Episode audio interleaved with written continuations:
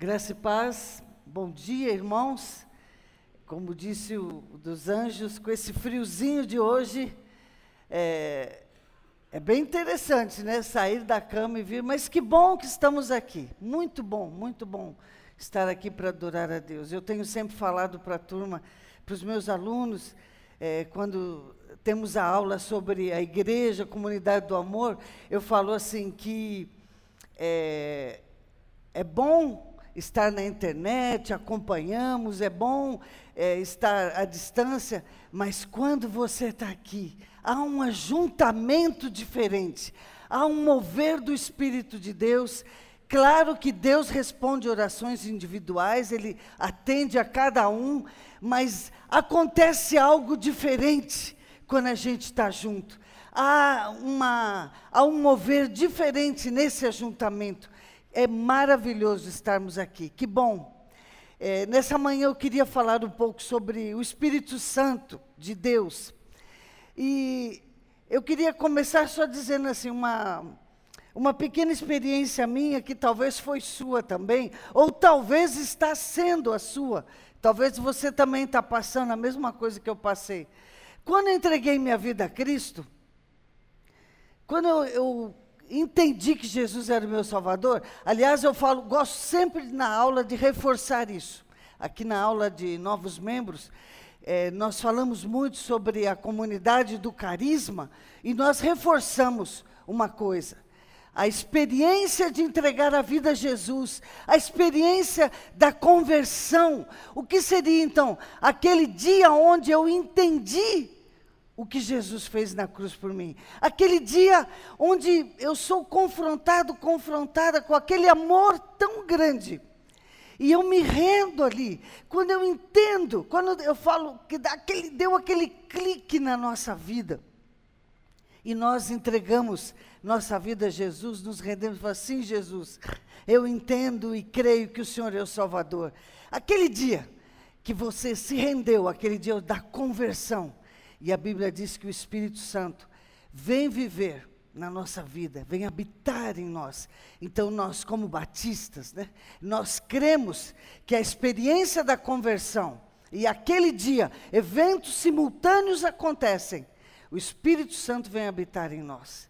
É a mesma experiência. Então, você entra no corpo de Cristo, é o seu batismo no Espírito Santo, aquele dia especial. Então, a minha experiência, talvez você também tem essa dúvida. Eu tinha alguns amigos que eram assim como a gente fala do fogo, né? Do reteté, do sapatinho, né? Que a gente brinca e fala assim do sapatinho de fogo e tal. E eu falava assim, mas eles têm algo que eu também quero ter. E quando eu estava buscando a Deus, eu falei, Senhor, eu quero também esse espírito em sua plenitude. Mas eu ainda estava nova na fé, sem doutrina, sem entender direito.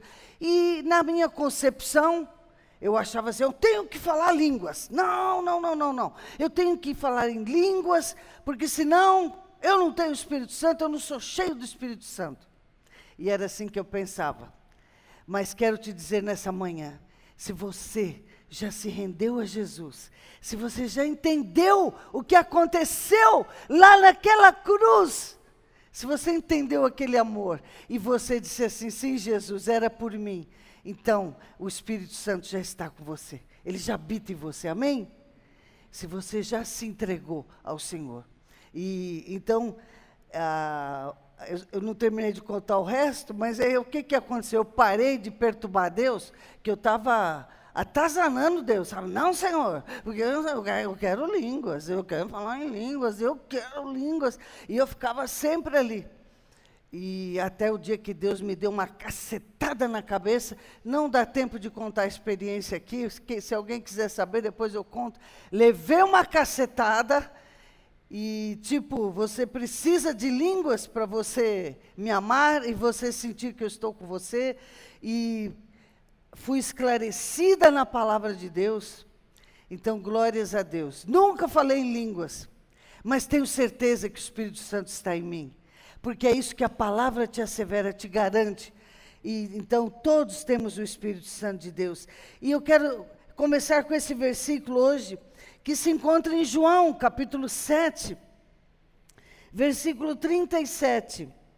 João, o Evangelho de João, é, capítulo 7, versículo 37. No último dia da festa, o mais importante, Jesus se pôs de pé e discursou. Se alguém tem sede, opa, bebi por acaso, hein, gente? Se alguém tem sede, venha a mim e beba. Rios de água viva irão jorrar e brotar do íntimo de quem crer em mim, como dizem as Escrituras. Ele fazia referência ao Espírito a ser recebido por aqueles que crescem nele. O Espírito ainda não tinha sido dado, porque Jesus ainda não havia sido glorificado. Ele falou: quem crer em mim, rios de água viva, né? Fluirão do seu interior. Ele fazia referência, ele estava se referindo a quê? Olha, vocês vão receber o Espírito Santo quando crerem em mim. E, e, ele, e é, o texto diz: o Espírito ainda não tinha vindo, o Espírito ainda não tinha sido dado. Por quê? Porque Jesus ainda não tinha sido glorificado. A glorificação de Jesus é Jesus cumprir sua missão na terra. Ele veio, nasceu, encarnou, se fez homem para ser entendido. Encarnou, morreu, ressuscitou e depois ele ascendeu ao céu, ele foi com o Pai. E a palavra de Deus diz que ele está lá com o Pai, sentado à direita. Então, essa foi a glorificação de Jesus. Mas enquanto ele estava aqui, o Espírito não tinha vindo. Então Jesus veio para cumprir esse plano redentivo de Deus, né? Nos reaproximar do Senhor. A Bíblia diz em Efésios, e é assim que eu me sentia, longe de Israel, sem esperança, sem Deus no mundo. Se tiver alguém nessa manhã, nessa situação, se você está sem esperança, sem entender o que é a Bíblia, o que está acontecendo, por que, que eu estou aqui, depois podemos conversar, vem nos procurar, podemos orar com você. Então Jesus veio, entregou sua vida, morreu no teu lugar, para devolver essa vida e nos trazer de volta para o Pai. E esse texto aqui, então, é muito bonito. E se nós lemos em, em Atos, capítulo 2, versículo 33, em Atos 2 aconteceu o Pentecoste. Jesus foi, e no Pentecoste, conforme ele prometeu, o Espírito vem. E quando eles, a palavra de Deus diz, porque ali é o início da igreja, precisou ter uma manifestação maravilhosa, poderosa, muito visível, porque ali era o início da igreja. E ali o Espírito Santo vem, e todo mundo foi para lá ver o que está acontecendo, o que, que é isso aí, que tititi que é esse e tal. E quando está todo aquele pessoal ali, falou, eles devem estar tá bêbados. E Pedro falou, não, gente, nós não estamos bêbados. O que vocês estão vendo aqui é o cumprimento de uma promessa. Já os profetas prometeram, Joel, vários profetas. E o próprio Senhor prometeu. E aí então Pedro fala para eles: ele foi exaltado à direita de Deus. Ele recebeu do Pai o Espírito Santo prometido e derramou o que vocês agora veem. Então, o, o, próprio Pedro diz que ele foi exaltado e recebeu do Pai o Espírito e derramou. Então, Pedro está mostrando assim: olha, as coisas têm uma ordem. Jesus recebeu esse Espírito porque ele foi exaltado e ele mandou agora para nós. Então, a vinda desse Espírito Santo dependia da ida de Jesus Cristo, a sua glorificação. Jesus tinha prometido, se nós, é, se você quiser deixar a sua Bíblia ou acessar a internet, como você estiver lendo, em João 14, João 16, nós vamos ler alguns versículos. Em João, eu sei que você conhece isso mas gosto de enfatizar. A Bíblia é sempre a Bíblia. Às vezes a gente fala assim, já li a Bíblia 300 vezes, já conheço. Mas a palavra é a palavra e tem autoridade. É bom sempre voltar ali e ler. João 14, 16 Jesus falou para eles: Eu vou pedir ao Pai e Ele vai dar outro consolador para vocês. Enquanto Jesus estava aqui, Ele falou: Eu vou pedir outro consolador, outro, porque agora eu sou o consolador. Agora vocês não precisam, estão comigo. Jesus estava ali com eles, não precisava o Espírito. Eu vou enviar e o Pai vai enviar Eu vou pedir e o Pai vai enviar outro consolador. Depois nós vemos João 16, 7. Se eu não for, Jesus fala, se eu não for, o conselheiro não virá. João 16, 7.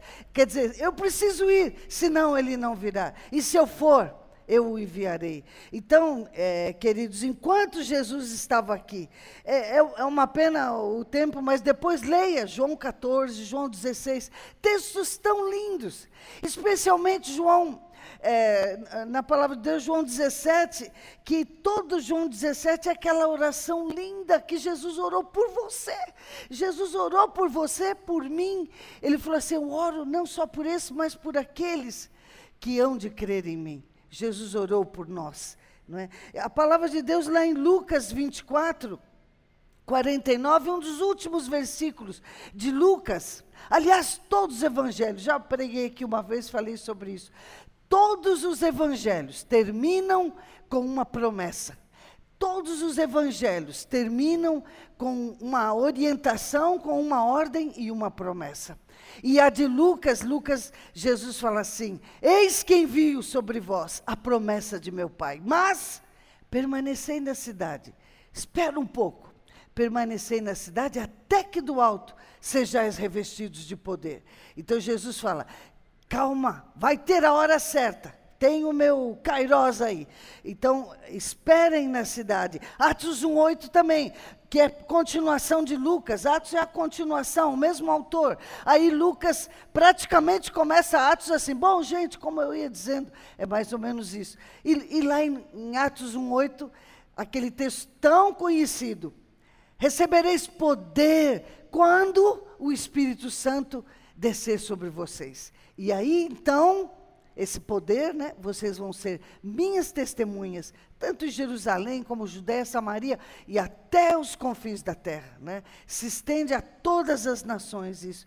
Então, o que, que aconteceu ali no Pentecoste? Ali o que está acontecendo é o cumprimento da promessa. O que, que aconteceu? Nós vemos assim: Jesus morre, ressuscita, ficou aqui, viram ele muitos dias. A Bíblia diz que durante 40 dias ele foi visto em vários lugares.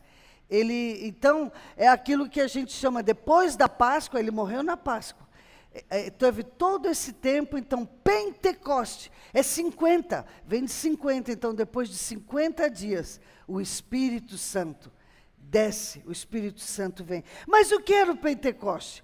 A gente é, é bom saber isso, relembrar, era uma festa judaica. Jesus morreu no meio de uma das festas. Jesus morre na Páscoa. Jesus morreu na Páscoa. E o que foi a primeira Páscoa? A primeira Páscoa foi aonde? A primeira Páscoa é uma é um memorial, é uma é para eles lembrarem sempre que eles foram escravos no Egito. Então, o povo de Israel esteve no Egito 430 anos como escravos. E até que então o Senhor os tirou de lá. E Deus usou Moisés e tal. E quando eles saíram, eles, naquela noite que teve a morte dos primogênitos, e toda casa que tivesse o sangue de um cordeiro, ali não passaria morte. Então, depois eles saem do Egito e o Senhor falou para vocês nunca mais esquecerem que foram escravos vocês vão comemorar essa Páscoa, sempre, anualmente. Então, os judeus comemoram todos os anos a Páscoa. E aí, então, depois, eles comemoravam também o Pentecoste. O que, que foi o Pentecoste? Eu, é interessante, eu, eu fiquei tão feliz esses dias, porque eu estava relendo algumas coisas. Às vezes a gente velho vai esquecendo, sabe, gente? Você vai ficando meio. E, como é lindo a gente poder rever e lembrar que a Páscoa eles saem do Egito. Páscoa, libertação, nova vida. O Senhor nos deu nova vida, a nossa Páscoa também. É libertação. Entregamos nossa vida a Jesus, nova vida. Ele nos resgatou, nos libertou. E aí, depois de 50 dias, o Pentecoste. E qual foi o primeiro Pentecoste? Eles saem do Egito, a Páscoa. Caminham 50 dias pelo deserto e chegam ao Sinai. Então, prime o primeiro Pentecoste é lá no Sinai. Qual foi o primeiro Pentecoste? O Senhor dando a lei, dando as tábuas da lei, dando ali o que? Orientações para o seu povo. Então, o Pentecoste, primeiro, o primeiro Pentecoste foi essa entrega da lei, não é? Ou seja, quando Deus está dando ali toda a lei, toda a Torá, é praticamente a constituição de Israel. Deus dando todas as orientações, ou seja, agora vocês não são mais escravos. Agora vocês são livres, agora vocês são nação.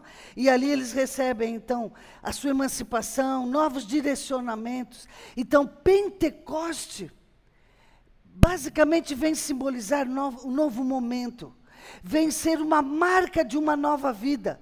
Pentecoste, um, um novo ciclo, uma nova etapa. Não é?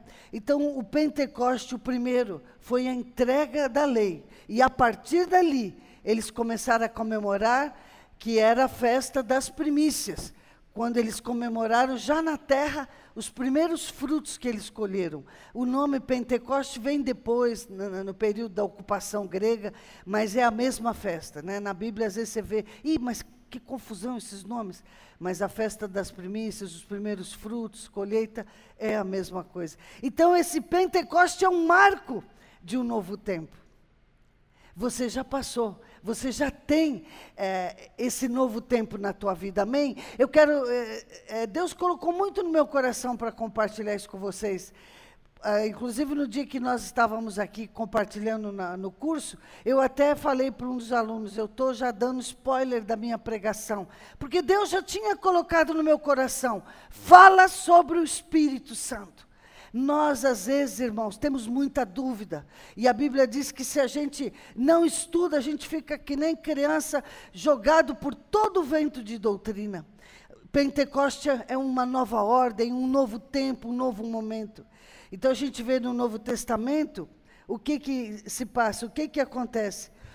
No Novo Testamento também simboliza é, a vinda do Espírito Santo. Então, Jesus vai, agora vem o Espírito Santo como uma, um selo, uma marca. Vocês são o povo de Deus, vocês são do Senhor agora. É a promessa de Jesus. Então, é um símbolo da nova vida, não é? É, um, é marcando esse novo ciclo. A palavra de Deus diz em Efésios 1,13. Efésios 1,13, a Bíblia diz assim: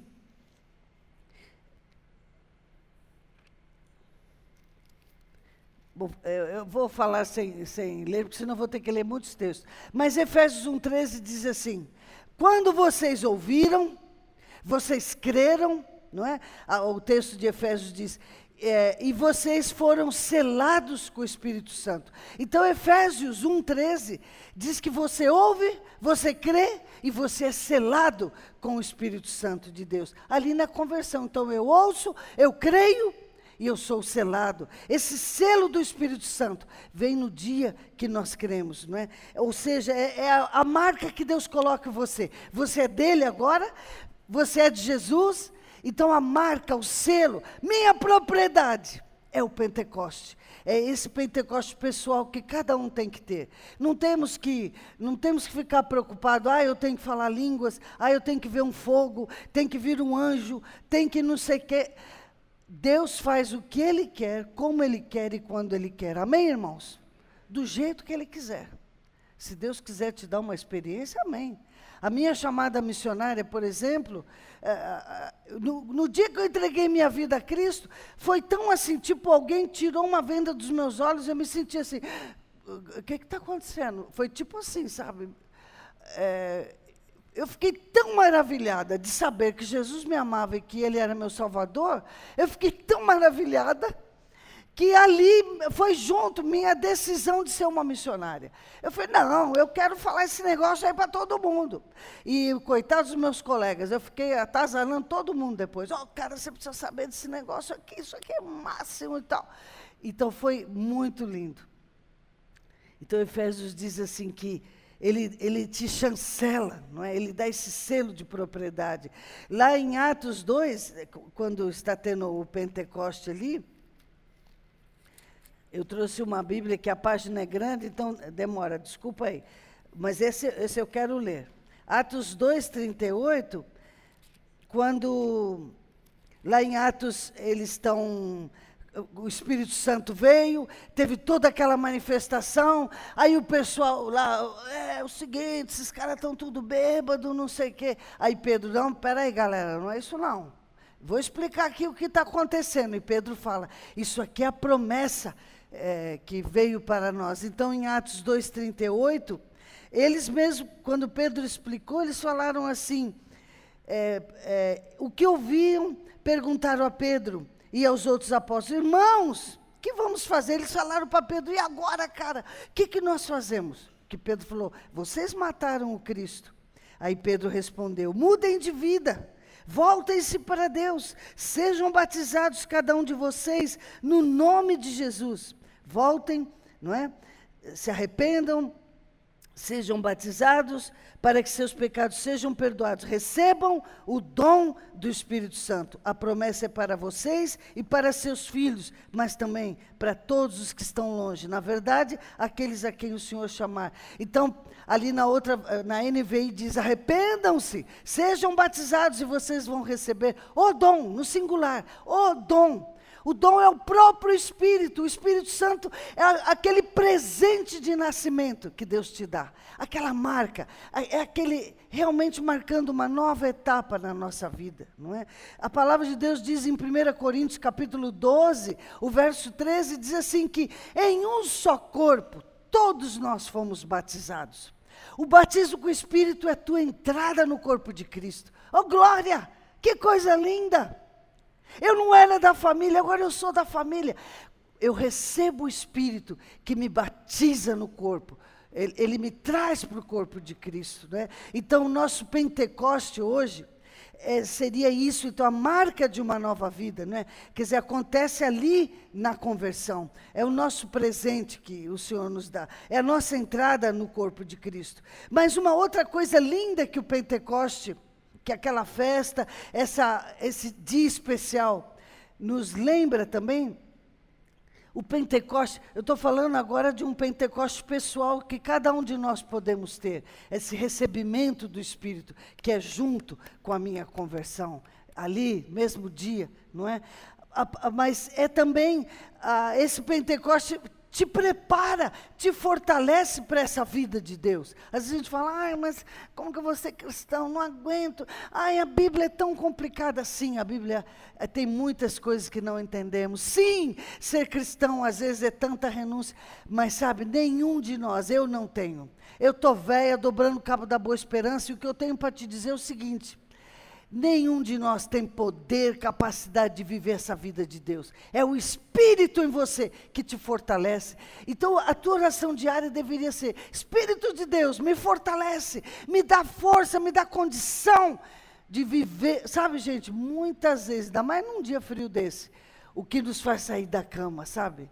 Eu já velha, já vivi tantas, mas o que me faz sair da cama cada dia é falar: Senhor, que bom, mais um dia. E a minha oração diária é: me dá alegria, Senhor. O que me faz sair da cama é mais um dia que o, o, Senhor vai me surpreender, não sei o que vem por aí. E às vezes esse surpreender, vamos encontrar tristeza, vamos ter perda, vai ser um dia difícil, mas é com o Senhor. Eis que estou convosco todos os dias. uma das promessas lá do Evangelho o Evangelho de Mateus. É, é todos os evangelhos têm promessa. Estou convosco todos os dias. Todos os dias. Até a consumação dos séculos. E como ele está com você? Através do Espírito Santo. Então, esse Pentecoste na nossa vida nos prepara, nos fortalece, nos dá ânimo, nos, nos, dá, nos revigora para viver essa vida de Deus. João 14, 17 diz assim: eu não vou deixar vocês órfãos, porque imagina a galera ali, ai Senhor, o senhor está indo embora, como que é assim? Tá, ele falou, calma, não vou deixar vocês sozinhos, eu vou mandar o Espírito Santo para vocês. E no verso 26 ele diz assim: Ele vai ensinar todas as coisas para vocês. Então, gente, por isso que a melhor oração é: Espírito de Deus, Me ajuda nesse dia. Caminha comigo, porque Ele é que vai ensinar. Ele vai te dar sabedoria, porque Ele produz o fruto também. A Bíblia não fala que o fruto do Espírito qual é? Amor, alegria, paz, longanimidade, benignidade, bondade, fidelidade, mansidão, domínio próprio. E, mas isso tudo vem como? Com o Espírito Santo. Ah, eu não tenho tudo isso. Eu também não. Toda hora a gente se pega assim na impaciência, na... mas é, Deus é tão maravilhoso que Ele permite certas coisas para a gente ir buscando e crescendo diariamente. É um processo e é aquela coisa gostosa daquela tensão criativa de eu estou caminhando, mas ainda não cheguei, mas eu estou caminhando. Então, a palavra de Deus diz em João 16, 8 quando ele vier, ele vai convencer o mundo do pecado, da justiça, do juízo. É ele que faz. O, verso 13 de João 16. Ele vai conduzir vocês a toda a verdade. E anunciará o que há de vir. Por isso, às vezes, a gente tem que estar atento. O Espírito Santo é o melhor radar. Você quer um bom radar, uma boa bússola? Buscar a Deus todos os dias. O Espírito conduz e ele pode revelar o que há de vir. A, a palavra de Deus diz em Coríntios 12 Todo o capítulo de Coríntios, 1 Coríntios 12 é sobre os dons.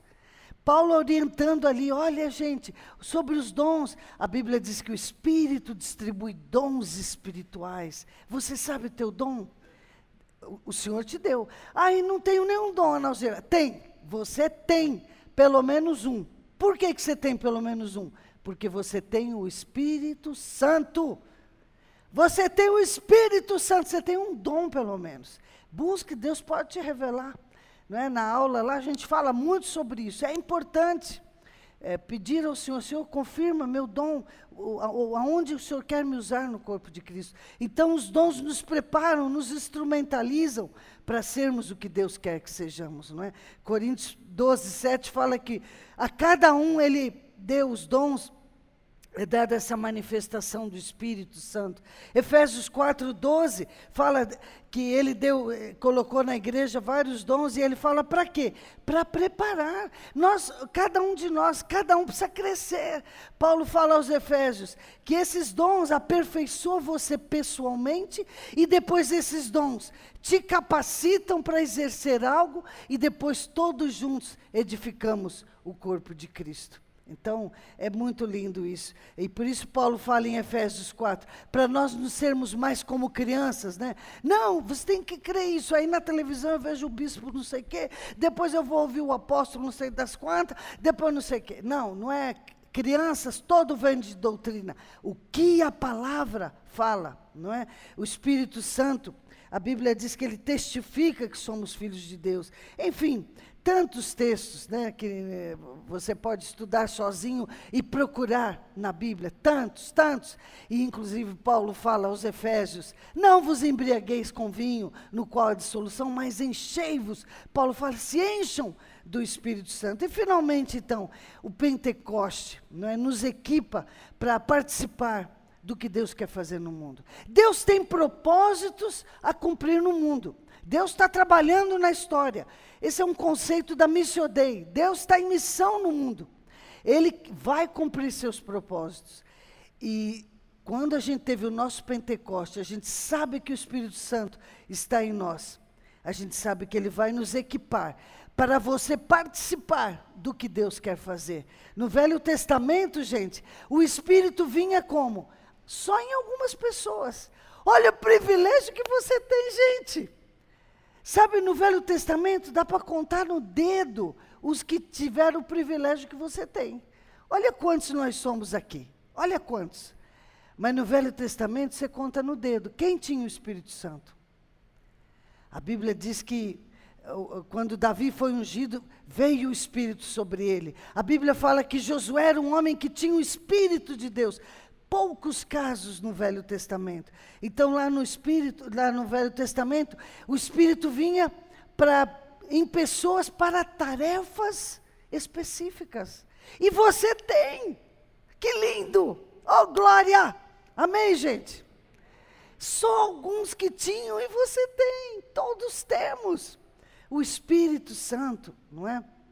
Então, é, Deus queria cumprir seus propósitos. E o caso de Davi, alguns casos no Velho Testamento muito específicos. No Velho Testamento também a presença de Deus era só em alguns locais, alguns objetos. O sagrado era alguns objetos, alguns locais. Vamos a Jerusalém, lá é que está Deus. E hoje ainda tem muita igreja por aí que está no Velho Testamento, né? Deus está só ali, Deus está só com o apóstolo, Deus está só com fulano. Não, você tem o Espírito Santo de Deus. Jesus, a palavra de Deus é democrata. Todos temos o Espírito Santo. Amém, gente? Todos, todos temos acesso a Ele. Todos temos. E, e por que todos temos? O, o grande ensino é, da palavra de Deus, em 1 Coríntios, capítulo 3, verso 16, diz que você, que eu, todos nós somos o quê? Templos. Você é templo do Espírito Santo. Que lindo! Que ensino, gente. Ele habita em você, habita em nós. Então, nós somos templos do Espírito Santo. Somos enviados a este mundo para manifestar a presença de Deus por onde você andar. Olha que lindo! Onde você vai, onde você andar, o templo está indo lá. Olha que lindo. Aí você, ai, vamos na minha igreja que o pastor vai orar por você. Você é templo. Ah, vamos lá na minha igreja que não sei. Você é templo. Então, vamos sim chamar a galera para vir adorar. Isso é lindo. A igreja, a grande importância dela é isso, nós nos juntarmos para estudar e para adorar. É aqui, não é? Mas você é templo. A palavra de Deus diz em 1 Pedro, capítulo 2, todos somos sacerdotes. Lá em Pedro, depois você vê 1 Pedro capítulo 2, verso 5, que nós somos geração de sacerdotes, ou seja, cada um de nós é especial para Deus. Todos temos um chamamento específico, não é? Somos sacerdotes porque você, eu, cada um de nós pode se envolver com o que Deus quer fazer no mundo. Então, o nosso papel não é só sentar e ouvir, mas lá na tua empresa, lá na universidade, lá onde você está, você tem um papel, lá você é templo. Amém, gente? Você não tem, ah, mas eu, eu, Deus está me chamando para ser pastor, missionário. Não, não estou falando isso. Eu estou dizendo que todo cristão, onde está, ele é um templo. Onde ele está? Ele é uma manifestação da presença de Deus. E se por acaso, sei lá, que Deus vai chamar alguém para ser um missionário, que bom, porque o missionário é uma vocação específica, é outra coisa. Todos somos vocacionados, todo cristão tem vocação. Eu acho uma heresia, às vezes a gente fala aí, ai, os vocacionados. Não, não existe isso. Todo cristão é vocacionado, todo cristão. Agora, alguns recebem vocação pastoral, outros recebem vocação missionária. O meu caso, eu recebi uma vocação missionária. Estive longe algum tempo, agora estou aqui, mas sou missionária. Então, todos somos sacerdotes. Então, gente, estou terminando. Senão tem, ah, já está ali. Mas eu estou acabando. Pode tocar se quiser, mas eu estou terminando. Ah, esses dias eu ouvi uma pessoa, uma coisa muito interessante. É, uma pessoa estava falando, parece que ele, ele comentou que foi o Gerson Borges que, que comentou isso, que disse que o, o domingo, a celebração, a celebração é um intervalo do jogo. Aqui é o intervalo do jogo. Por quê? No intervalo é que o jogador encontra os colegas, e aí, cara, tá gostando do jogo? Tá, esse jogo aí tá duro. No intervalo que o técnico dá umas cacetadas na turma, fala, oh, gente, volta, foco, pessoal. Tá, o técnico dá as orientações. Você toma uma aguinha, refresca, senta, descansa, renova as forças. O domingo é o intervalo do jogo, mas o jogo mesmo acontece ali, quando você sai daqui. É onde eu sou manifestação da presença de Deus. Então, meus queridos, hoje nós temos o Espírito Santo, todos nós temos o Espírito Santo para. E a, o final de João, lá no finzinho de João, também tem promessa, também tem ordem. Lá no fim de João, Jesus diz assim: Assim como o Pai me enviou, eu também vos envio. Ele não falou isso para os discípulos, ele falou para você, para mim. Assim como o Pai me enviou, eu também vos envio. Vão, Vão ser manifestações da minha presença onde você estiver, não é? Então ser cristão é ser parceiro disso tudo que Deus quer fazer. É você, eu falo sempre, a igreja missional não é só a igreja que manda algum missionário ou que dá um dinheiro, mas é o seu povo, a sua comunidade ter consciência de missão, ter consciência de transitoriedade.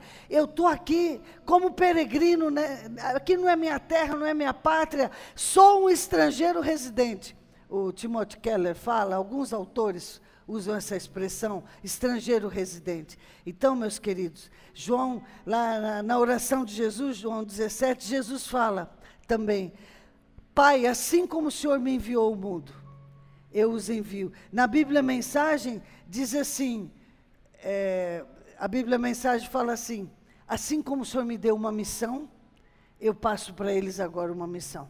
Qual a tua missão? Né? A tua missão, acima de tudo, é ser expressão, ser essa manifestação do amor, do poder de Deus lá onde você está. Eu muitas vezes na guerra não podia chegar para as pessoas, olha, Deus te ama, quero te falar de Jesus. Não, era aquela loucura lá, cuidando de feridos e tal. Mas quantas vezes ouvia militares chorando, falando para mim, por que você ficou aqui? Por quem é você? Eu quero ser igual a você. Enfim, isso é lindo quando você pode ser essa expressão. Então eu quero ler para vocês 1 Pedro, capítulo 2, verso 9, na, na Bíblia Mensagem. Diz assim, o texto.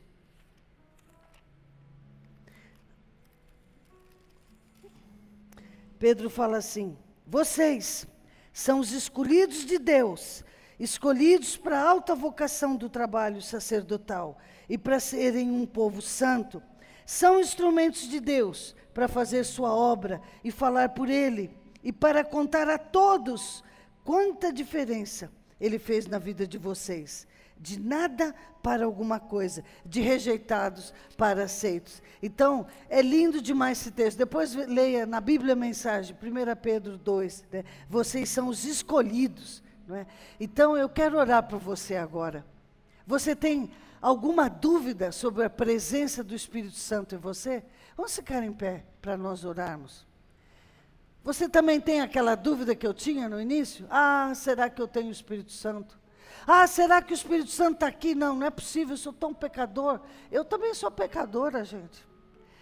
A palavra de Deus diz em Efésios 2: pela graça sois salvos mediante a fé. E isso nem é de vós, é dom de Deus, nem a fé, tudo é Ele que faz o Espírito Santo está aí.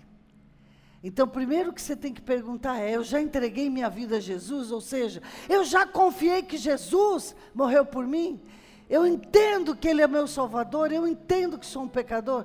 Então, o Espírito Santo já veio habitar em você. Quero orar por você, para você nunca mais ter essa dúvida, porque a palavra de Deus diz em Romanos 8, verso 9: se alguém não tem o Espírito de Cristo, esse tal não é dele.